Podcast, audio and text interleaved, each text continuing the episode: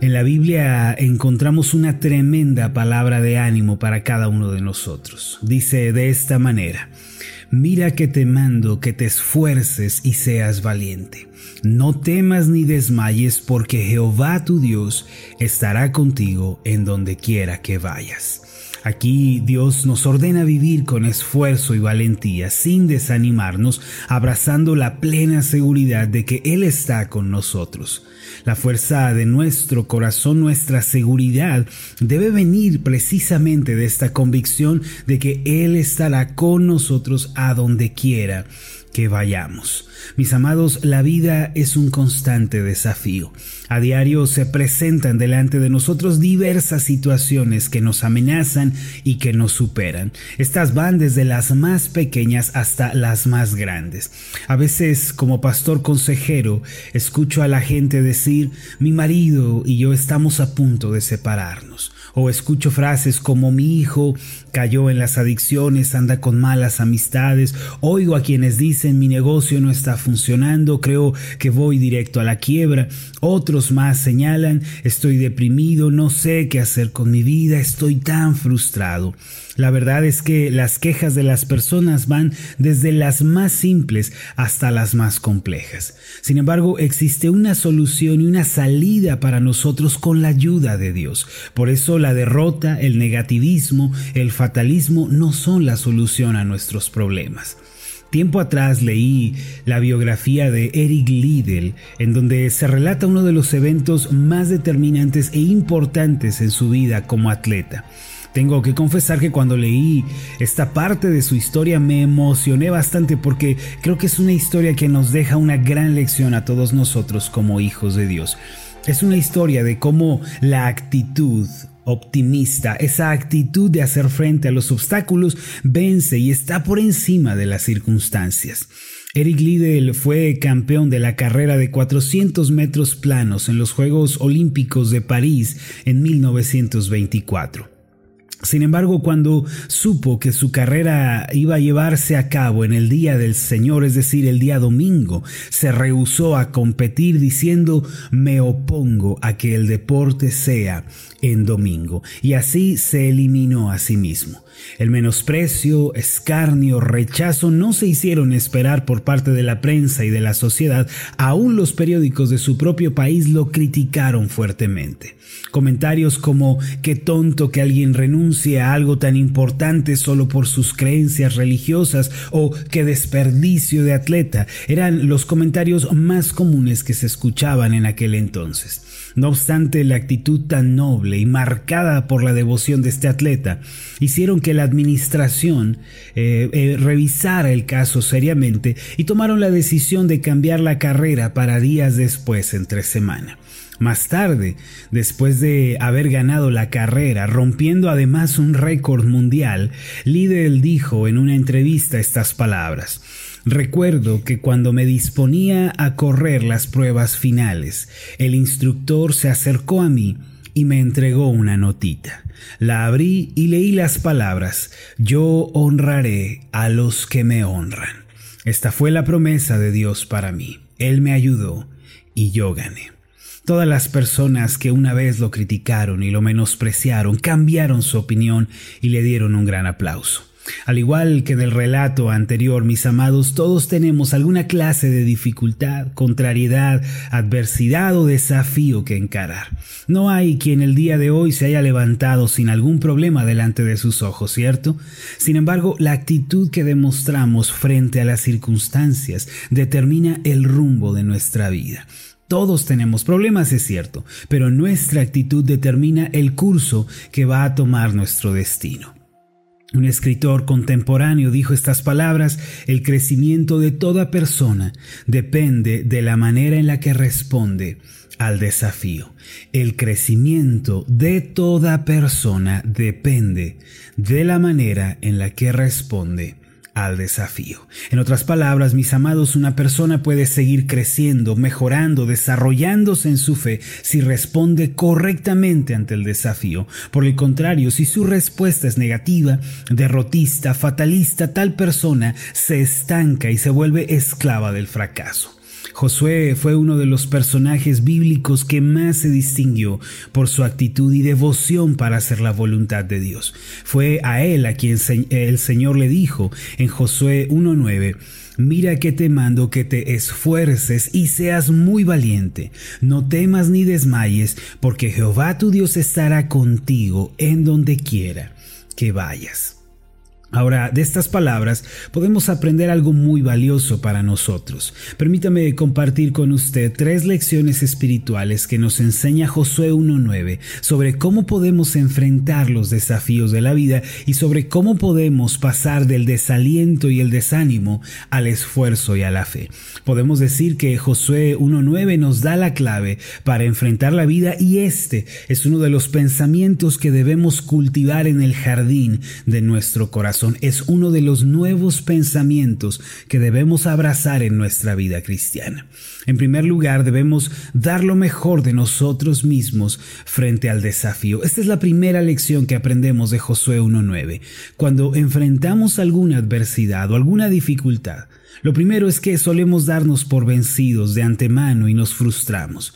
Sin embargo, tenemos que entender que las pruebas en nuestras vidas son justamente lo que podemos sobrellevar y que nunca exceden a nuestra capacidad. Cuando venga un desafío delante de usted, una prueba, una adversidad, tenga siempre presente el pensamiento de Primera de Corintios 10:13 porque no nos ha sobrevenido ninguna tentación o prueba que no sea humana, pero fiel es Dios, que no nos dejará ser tentados más de lo que podemos resistir, sino que juntamente con la tentación o con la prueba nos dará la salida para que podamos soportar. Quiere decir que las situaciones en nuestra vida el día de hoy son exactamente lo que podemos sobrellevar. Hermanos, dice Josué 1.9, mira que te mando que te esfuerces y seas valiente. El esfuerzo en este pasaje significa diligencia, intención, responsabilidad, una actitud de salir adelante. Y esto, mis amados, nunca es accidental. Siempre es algo intencional, siempre es algo que se premedita, es algo que se planea. Lo que quiere decir este pasaje, hermanos, es planear hacer lo mejor que nosotros podemos hacer. En medio de las adversidades, Dios nos da este mandamiento, esfuérzate y sé muy valiente. ¿Qué quiere decir para nosotros? Miren, solemos abrazar las promesas de Dios porque son dulces, son agradables al paladar y al alma, pero debemos abrazar también sus mandamientos. Él nos manda no darnos por vencidos ni retroceder. Y quiero recordarles que al Señor no le agradan aquellos que vuelven atrás. Por eso Hebreos 10:38 dice estas palabras, mas el justo vivirá por fe, y si retrocediere no agradará a mi alma. Por eso no hay que volvernos atrás. La segunda lección espiritual que aprendemos es sobrevencer el temor. Sobre todas las cosas tenemos que creer, mis amados, que Dios está con nosotros. ¿Cuál es el origen del temor sino creer que la situación está por completo en mis manos y que depende de mí? Es allí cuando comenzamos a temer. Pero si nos acordamos que Dios está con nosotros, que Él tiene el control y que además tiene nuestras vidas en sus manos, podemos tener paz, confianza y reposo. Mucha gente desafortunadamente se siente sola y desamparada. Piensan que Dios los ha abandonado, pero tanto la depresión como la soledad y el abandono son sentimientos que no agradan a Dios porque provienen del diablo, son engaños. Nuestro Dios es el Dios de amor que siempre está a nuestro lado, nos ayuda en nuestra debilidad. Él dijo, estaré contigo en donde quiera que vayas. Fíjense hermanos que en Josué 1.9 el Señor nos manda esforzarnos y ser valientes, no temer ni desmayar, y desmayar es otra forma de renunciar o abandonar, pero Él no nos manda hacer estas cosas valiéndonos de nosotros mismos, sino que dice, porque Jehová tu Dios estará contigo. ¿Qué quiere decir hermanos? Quiere decir que la base, la fuerza motriz de nuestra esperanza, El motor de nuestra confianza es que Él estará con nosotros a donde quiera que vayamos. Podemos vencer el temor con la certeza de que Él estará con nosotros. Podemos vencer el desaliento con la total y absoluta convicción de que Él está a nuestro lado. Eso es lo que quiere decir este pasaje. Tenemos que hacerle frente a la adversidad en oración, ayunando, en servicio a Dios, conscientes de que Él está a nuestro lado. Esa es la actitud que nos trae la victoria. La tercera lección que aprendemos de Josué 1.9, mis amados, es que debemos darle la cara al desafío. Debemos tomarlo como viene. No debemos buscar culpables. Lo peor que podemos hacer es comenzar a señalar a otros por nuestra condición. Más bien debemos tomar responsabilidad. Ya estamos en medio de eso. De nada nos sirve encontrar al culpable. Más bien encare la situación como esta viene. Tome, como decimos acá en el occidente, el desafío en sus propias manos. No se lo encargue a nadie más. Dios se lo ha encomendado a usted. Y si Él le ha permitido entrar en esa situación, es porque Él tiene un propósito con eso. Además, le ha dado ya los recursos, le ha dado ya la fortaleza, el ingenio para salir adelante. Usted solo tiene que avanzar.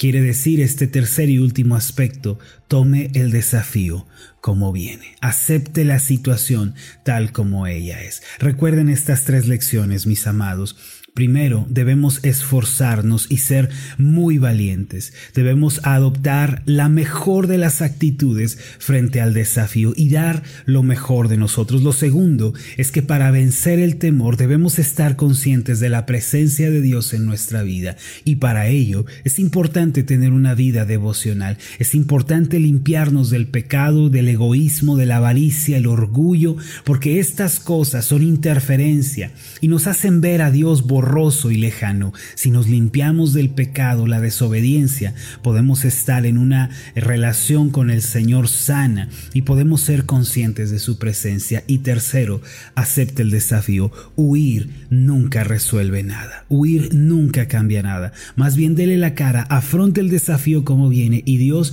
estará con usted. El momento del desafío es cuando se ponen en práctica las convicciones que uno tiene. Hoy es el día de empezar a hacerle frente al desafío y creer que con la ayuda de Dios podemos vencer. Hoy lo invito a encarar la situación y aceptarla como viene, creyendo que Dios le va a dar una salida. Sin duda, uno de los peores sentimientos que una persona puede experimentar es el desánimo y la sensación de fracaso. Por eso recuerde las palabras que, que le fueron dichas a Josué, esfuerzo y valentía. Esfuérzate y sé valiente. Cultiven este pensamiento en el jardín de sus corazones. Dejen que crezca, dejen que germine y eche raíz en ustedes. Y de esta manera podrán tener éxito en la vida. Vamos a hacer una oración. Padre Celestial, tú nos has mandado esforzarnos y ser muy valientes. Nos has ordenado no tener temor ni abrigarlo en nuestras vidas, así como tampoco, Señor, desanimarnos y abandonar. Pero esto es solo posible porque tú estás con nosotros. La fuerza para vencer y sobreponernos a estos desafíos no nace en nosotros, sino que viene de ti, Señor, de la seguridad de que estás a nuestro lado. Te pido, Padre, que todos el día de hoy podamos cultivar esta seguridad en lo profundo de nuestro corazón, podamos hacerle frente a la situación y salir vencedores con tu ayuda. En el nombre de Jesús. Amén y amén.